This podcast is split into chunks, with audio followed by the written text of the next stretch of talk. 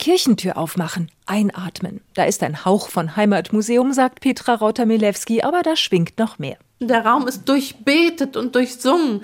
Da haben Menschen gesessen auf den Kirchenbänken mit Angst im Herzen oder mit Freude im Herzen. Also das ist alles diesem Raum abzufühlen und das ist ein Lieblingsort. Lieblingsort Kirche, so haben die beiden Pfarrerinnen ihre gemeinsamen Erinnerungen genannt.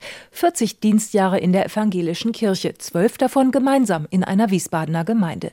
Ulrike Decker-Horz. Da haben wir teilweise ja. äh, Stories erlebt, wo wir selber uns bald kaputt gelacht haben oder die so skurril waren, haben wir gesagt, das müssen wir aufschreiben. Das glaubt uns kein Mensch.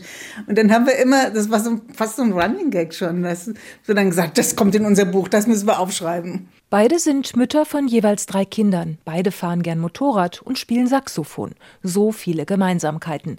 Eng befreundet sein und eine Gemeinde leiten, das war ein Glücksfall, sagen beide.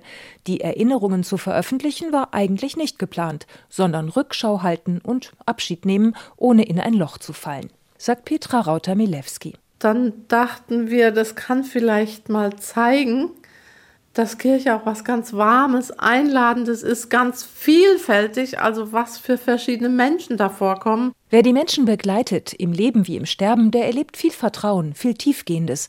Manchmal können Skurriles und Ernstes aber auch sehr eng beieinander liegen, lacht Ulrike Decker-Horz und erinnert sich an eine russlanddeutsche Witwe. Bei der Beerdigung, da hatten wir den Sarg gerade runtergelassen und da sagt sie, Frau Pfarrer, hab noch hier Gebiss von Mann. Was mache ich mit Gebiss? Das kann ich reinschmeißen in Grab. Manches frustriert auch, dass Hochzeiten immer mehr zu Shows werden, wo Kirche nur noch das Dekor zu liefern hat, beispielsweise.